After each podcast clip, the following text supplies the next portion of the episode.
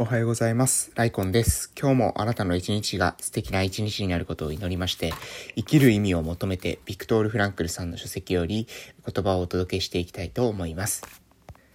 はい、えー、おはようございます。本日2021年の8月31日火曜日でございます。えー、皆様いかがお過ごしでしょうか？え私はですね、鹿児島県の奄美大島某村で地域おこし協力隊として、え活動をしているものでございます。え近況報告ですけれども、え本日でですね、え8月がおしまいということで、まあ私からするとですね、明日8月31日と9月1日、そんなに大した変化というものはないんですけれども、え子供たちにとってはですね、大きな変化がありますね。えー、夏休みが終わるということで、え昨日はですね、え児童クラブのところにね、様子を見に行ったんですけども、結構、あの、宿題に追われている子供たちがいて、えー、まあ私もね、昔、あの、宿題に追われたことがよくありましたので、あなんか懐かしいなというふうに、思った次第代でございます。学生時代に、えー、なんですかね、えー、やらされている宿題っていうのは私はですね、まあ非常に、えー、つまらないなと毎日、えー、感じてました、えその一方でですね、社会人になってからやる勉強に関してはですね、時間がなくても、えするんですよね。これって何が違うのかなって思った時に、やっぱり自分でその、え課題に対してですね、え前向きに取り組めるのかどうなのか、それは自分がですね、心してやろうと思っているかどうなのかってことに、かなりですね、うん、あの、影響されるんじゃないかなと思います。え子供たちの中ではね、やっぱりその勉強してること自体の理由が、えそもそもわからない。えそして勉強を、え教えてくれる先生たちの、そのなんだろう、あの、プレゼンテーション、話し方というのが、えそま、そこもそ、そんなにですね、そもそも、え自分の感情を、えー、引きつけていない。え、こういったことがですね、実はあの本質的な問題であって、子供たちがですね、勉強が嫌いだっていうのはですね、うん、その、なんだろうな、まあその、それ、まあ確かにそういうつまらないやり方をしたら、それはつまらないよね、ということでございます。えー、なので、つまらないものをですね、つまるようにしろと。つまらないものを面白がれというのは、これはまずいものを食べてですね、美味しいと言えと言っているようなもんですよね。あの、楽しくないことをさせられて楽しいと言えと、え、言われているようなものなので、これはですね、まあ、あの、私はね、あの、そうじゃなくて、楽しいものを提供するといいんじゃないかな、というふうに思いますし、楽しくなるための工夫というものを、え周りのですね、大人っていうものは考えていくのがいいんじゃないかな、というふうに思ってます。うん。やはりね、え宿題一つにとってもですね、子供たちはやらされているというふうに感じた瞬間にですね、全然、あの、前向きに取りこ、取り組めなくなりますし、前向きに取り組めてないものっていうのは結果としてですね、成長しないですよね。まあ、宿題してる様子見ててもそうなんですけども、あの、やっつけ仕事のようにやってるわけですよ。もう手の運動なわけですね。頭にどれだけ入ってるのかっていうとかなり、うん、わからない。えー、それでもですね、まあ先生たちはその手の運動でもいいのから、宿題を、えー、終わらせるっていうことを重要視しているのか、どうなのどうなんでしょうね。まあそれこそ、もし手の運動を、えー、重要視するのであればですね、そのスキルみたいなものは多分社会人に出てですね、まあほとんど、特に今の小学生の子供たちが大人になる頃にはあまりもう役に立たないんじゃないかなと思います。まあもし私がですね、先生だったら、うん、どうですね、宿題を動機づけるか、宿題をですね、する意義、宿題をしたくなるように、どういうプレゼンテーションをするかなっていうのを、え昨日はですね、まあ一日考えてました。で、やっぱり、うん、そこってかなり肝心だと思うんですよね。社会に出てからもそうですけれども、えー、その商品をですね、例えば作った時にこの商品買ってください。この商品は絶対いいですとかって言ってもですね、売れないわけですよね。その商品をいかに魅力的だというふうに、えー、本人たちに思わせるのかっていうことは実はこちら側の課題であって、えー、宿題が面白くない、勉強が面白くないっていうのは、実はね、子供たちの課題じゃないんじゃないかなと。私はですね、まあ、あの、ちょっとうがってますので、そういうふうな、えー、見方を、えー、してしまったというような感じでございます。えー、で、えー、っとですね、まあ、そんな、ちょっと子供たちの宿題のことで脱線しましたが、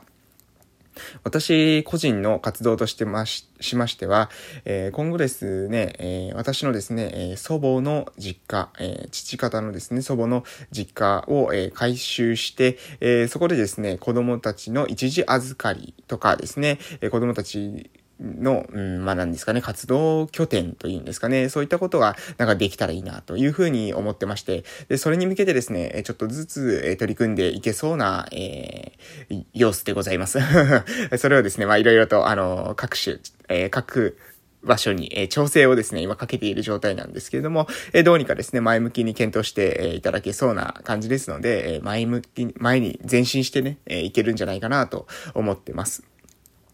また、あとは、えー、そうですね。また、うん、あの、まだちょっとですね、えー、全体的には言えないんですけれども、えー、大きくですね、私の活動全体としても、えー、動きがありそうなので、えー、それはですね、まあ、もうしばらくして、もうちょっとね、その、公表していいというタイミングになったら、えー、ごご公表させていただこうかなと思います。えー、とにかくですね、私は、えー、鹿児島県の奄美大島某村から、えー、地域おこし協力隊として、えー、地域を起こしていく、地方創生の、活動というものを、今後もですね、頑張ってやっていきたいですよ。そしてそのメインターゲットとなるのは、えー、子供たち。子供たちというのが、まあ、メインターゲットというか、最終目的ですね。子供たちの支援というものが、えー、最終目的、村の、え支援の中でのコア目的だというところをですね、え再、再び、えお伝えした上で、え今日の、ま近況報告というのは終えたいと思います。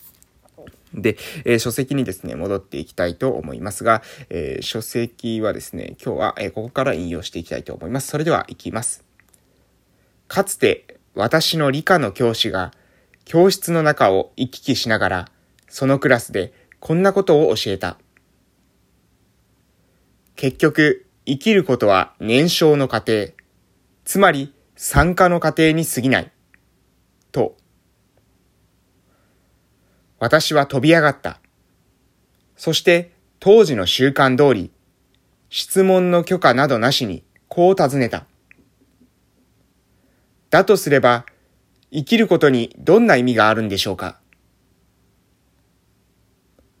もちろん、その教師は答えることができなかった。彼は還元主義者だったからである。はい、えー、ここまでですけれども、もう少しですね、後ろの文も触れていきますね。問題は生きることの無意味さに絶望している人々をいかにして援助するかということである。本書の冒頭で私は諸々の価値が消えつつあると述べた。価値というものは伝統として伝えられていくものであり、その伝統が今、衰退の最中にあるからであった。はい、まあ、ここら辺までにしましょうかね。うん。えこれ要するに、えっ、ー、と、結局生きることは燃焼の過程、つまり酸化の過程に過ぎないという、このえー、教師というものは、えー、還元主義者であるというふうに、えー、フランクルさんは言ってるわけですね。で、この還元主義者っていうのはどういうことなのかというと、人間を、人間本来のそれ自体よりも低く見積もってしまう人、人間を単純化して低く見積もってしまう、還元して見積もってしまうという人たちを、え、還元主義というふうに呼んでるわけですね。そうではなくて人間を本来の状態よりも理想により近づけた状態で語る人。人間というのは本来これだけ気高い生き物であるというふうに語る人っていうのは、えー、その還元主義ではないということですね。これな、それを何、何主義というのかわかりません。えー、理想主義というのかなわかりませんけれども。人間なんて大したことないんだ。所詮、えー、生きて死ぬ。それだけなんだっていうようなことを言うのは、えー、還元主義であるということですね。で、私はですね、これは、あの、非常にね、あの、私この話聞いたときに思い出すのはですね、私の、えー、元ですね、職場の同僚ですね、えー、その人たちの、その人の中に、え、私にですね、え、人間が生きるっていうことは、まあ、ただ生きている、それだけみたいなことをですね、え、言っていた人がいます。まあ、ある意味それは正しいのかもしれませんけれども、私はですね、うん、それに対してね、あの、なんだろう、あ、そうですかっていう風にしか返せませんでした。っていうのが、その人と私ではですね、おそらく信じているものが違うから、議論にならないだろうなという風に思ったんですね。えー、議論をする必要もない。えー、信じているものが違うっていう風に分かった時点で、えー、そこでですね、えそれを以上話し合ったとしても、もう喧嘩にしかならないわけですよ。えキリスト教と仏教を信じているという人が、えそこをですね、なんか、なぜお前はそこを信じてるんだとかっていうことを言ってもですね、それはお話にならないわけですね。あ、相手はそこを信じてるんだ。相手はそういった考え方なんだっていうことが分かった時点で、あ、そうなんですねっていうのが、まあ、正解というか、そこをですね、えー、どっちが正しいとか、えー、どっちがどうだとかこうだとか、えー、そこを議論することは、まあ、あまり意味がないのかなと私は、え思ってしまいました。そして過去にそういうことがありますよということですね。まあ、うん、どうですかね？皆さんはどういうふうに捉えられますでしょうか、えー、人間が生きるっていうことは生きている、それだけという捉え方でしょうか？私はそうではなくて、生きているだけではなくて人間というものは、えー、生きていて、そしてそしてその生きがいを求めて、えー、よりですね、高みを目指してですね、え歩むものであるというふうに考えてます。で、それが歩めないのは、え歩む準備が、え足りていないから。えそれはですね、去年の多分12月くらいですかね、12月の、えクリスマスの直前か、それくらいにとってます。人生の、えー、人生をですね、好転させていくためのステップみたいな話をですね、多分私、その、去年のクリスマス前後ぐらいにしてるはずなんですね。それ、この考察配信で。で、それぜひ聞いていただけたらなと思うんですけれども、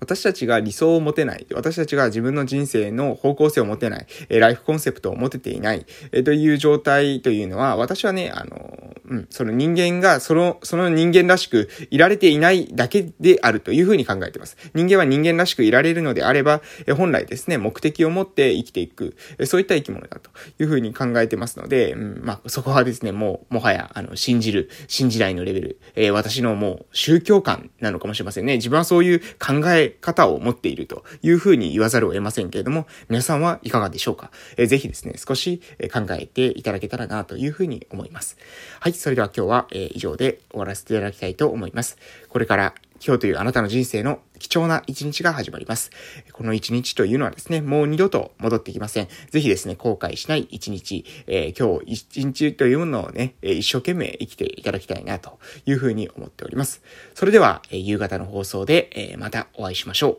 失礼しました。あ、いってらっしゃい。